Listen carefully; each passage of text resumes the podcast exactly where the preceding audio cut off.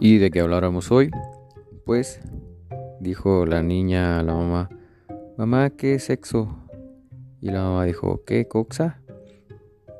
Y pues bueno, el sexo, voy directísimo al grano porque va a ser muy breve este podcast.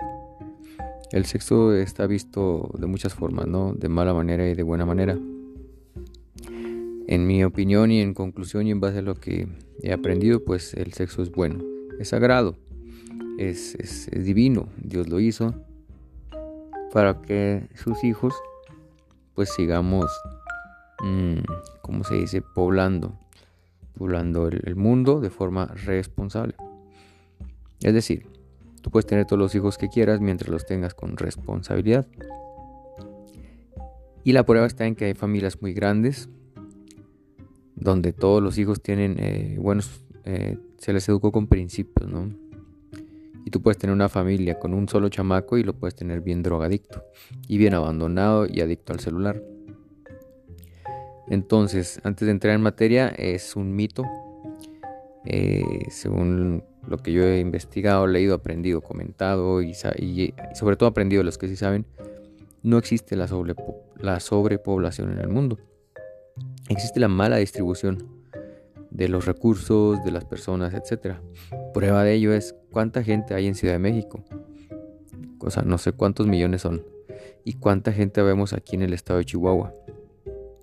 Es, es enorme la diferencia, ¿no? ¿Y cuál territorio es más grande? Y en dónde están todos amontonados. Entonces estamos mal distribuidos. Y así es a nivel mundial. Y de la misma forma con los recursos. O sea, cuánta comida no se desperdicia en los restaurantes. Yo recuerdo, yo recuerdo cuando trabajé en restaurantes en Estados Unidos cuánta comida se tiraba. Toda, toda esa comida a la basura. Y te vas a otro país donde hay millones de habitantes y sufriendo y haciéndose garras por alcanzar un poquito de, agua con harina. Mm, atole, maicena, no sé qué es. Entonces, hay una mala distribución de la riqueza. ¿Cuánto gana un funcionario? Sobre todo en México o Latinoamérica.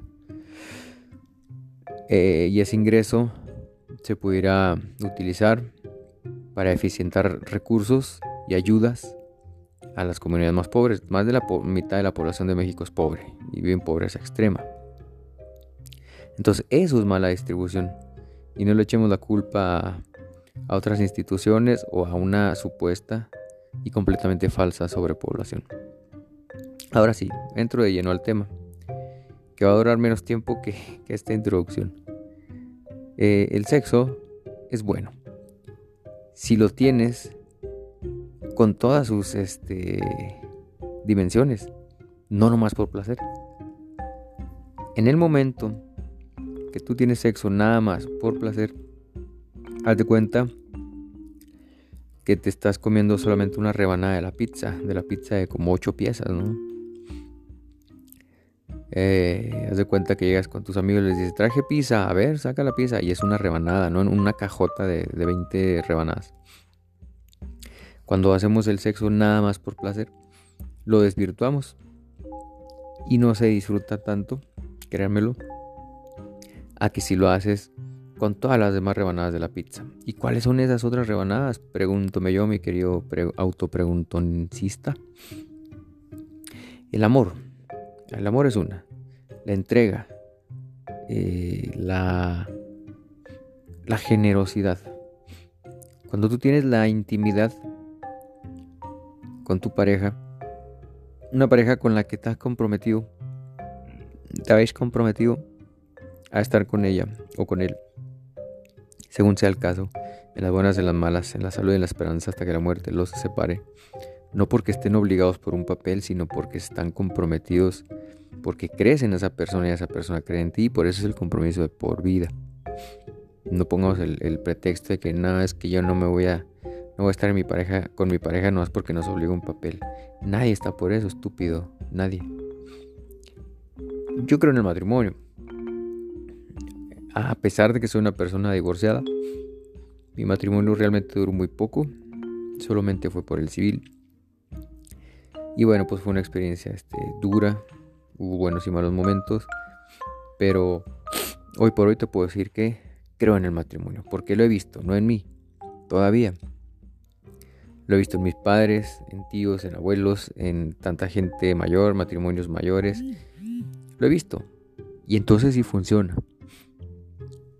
Y no nomás porque he visto que funciona, sino porque si tú lo haces bien, con las bases que implica el matrimonio, con los requisitos, vamos a llamarle así, ese matrimonio será para siempre. ¿Qué quiere decir? ¿Que nunca se van a pelear? Falso. ¿Que nunca habrá tentaciones o hasta infidelidad? Falso. ¿Que nunca habrá pleitos? ¿Que nunca habrá momentos áridos? Claro que va a haber todo eso. Pero es que eso sucede hasta en familia, ¿no? ¿Cuántas veces no nos hemos peleado con papá o con mamá y teniendo, hemos tenido momentos áridos con ellos, ¿no? Pero luego viene la comprensión, la reconciliación y, sigue la familia. Igual con primos, hermanos, este, hasta con tus vecinos, ¿no? ¿A poco con tus vecinos siempre la relación ha sido hermosa y angelical? Falso. Si son vecinos y amigos de verdad, o sea, también ha habido momentos ahí de malentendidos, lo que tú quieras. Obviamente va a pasar en el matrimonio. Me decía una persona una vez, es que yo no creo en el cuento de hadas, en el que vivieron feliz para siempre, y le digo, yo tampoco. El matrimonio no es un cuento de hadas, el matrimonio es una realidad, con buenos y malos momentos, momentos hermosos, maravillosos y unos momentos muy duros y difíciles.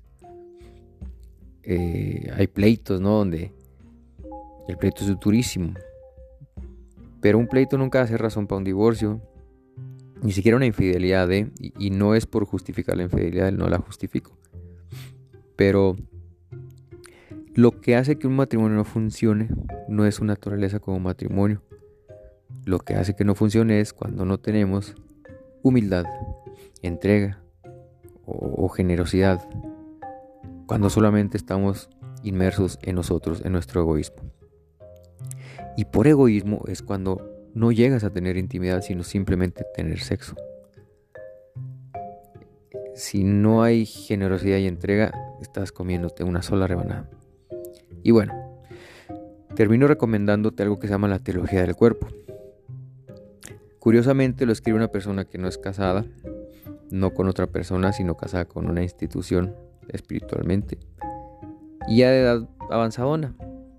Ese tipo nos ha enseñado sobre el matrimonio y el sexo mil maravillas.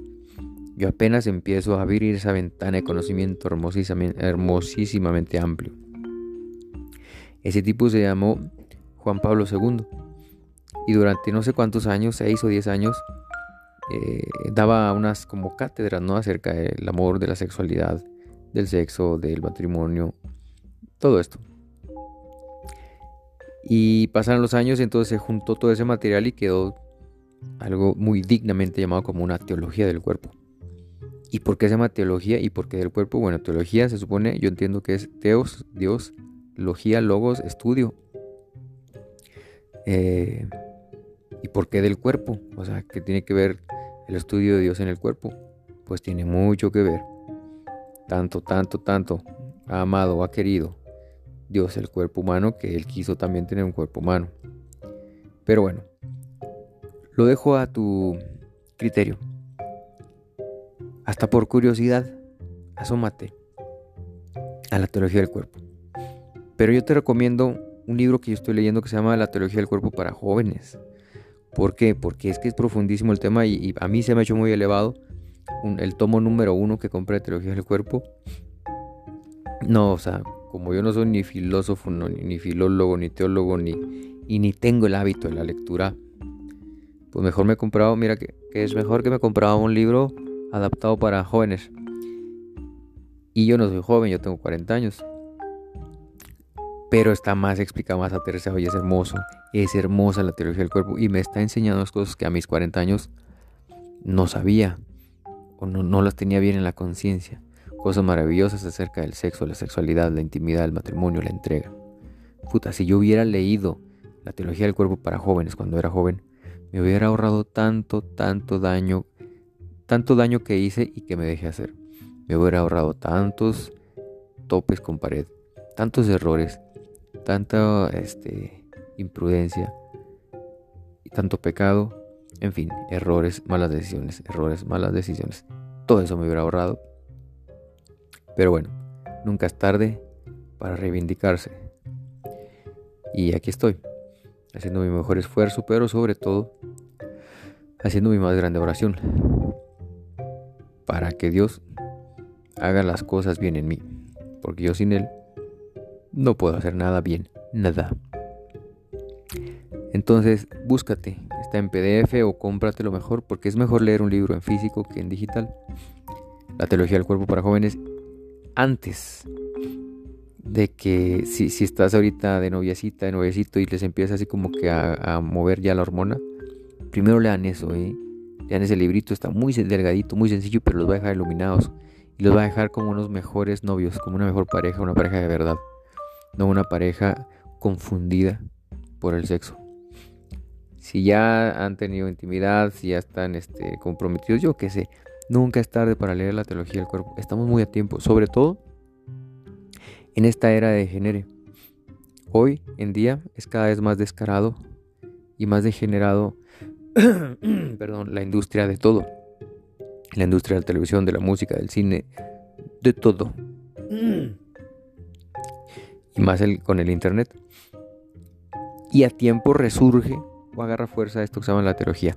La teología del cuerpo es como el, el antidesmadre que el mundo nos está aventando, escupiendo, vomitando con, con una imagen distorsionada del sexo y del liberalismo y de la liberación sexual y todos esos temas que están tergiversados. Es una trampa. Cuando tú lees la, teología del cuerpo, sobre todo en ese librito que he explicado para jóvenes o para principiantes, cositas así busca que en, versión sencilla, te lo recomiendo, te das cuenta que hay tanta cosa que no sabemos. Y miren qué interesante, se me ha venido a la mente esta frasecita y con esta cierro, que dice, pon mucha atención, atención, atención. Desconocer una verdad te hace esclavo de una mentira. Yo soy Ángel Nájera y me ha dado mucho gusto compartirles un podcast más. Gracias, nos vemos hasta la próxima.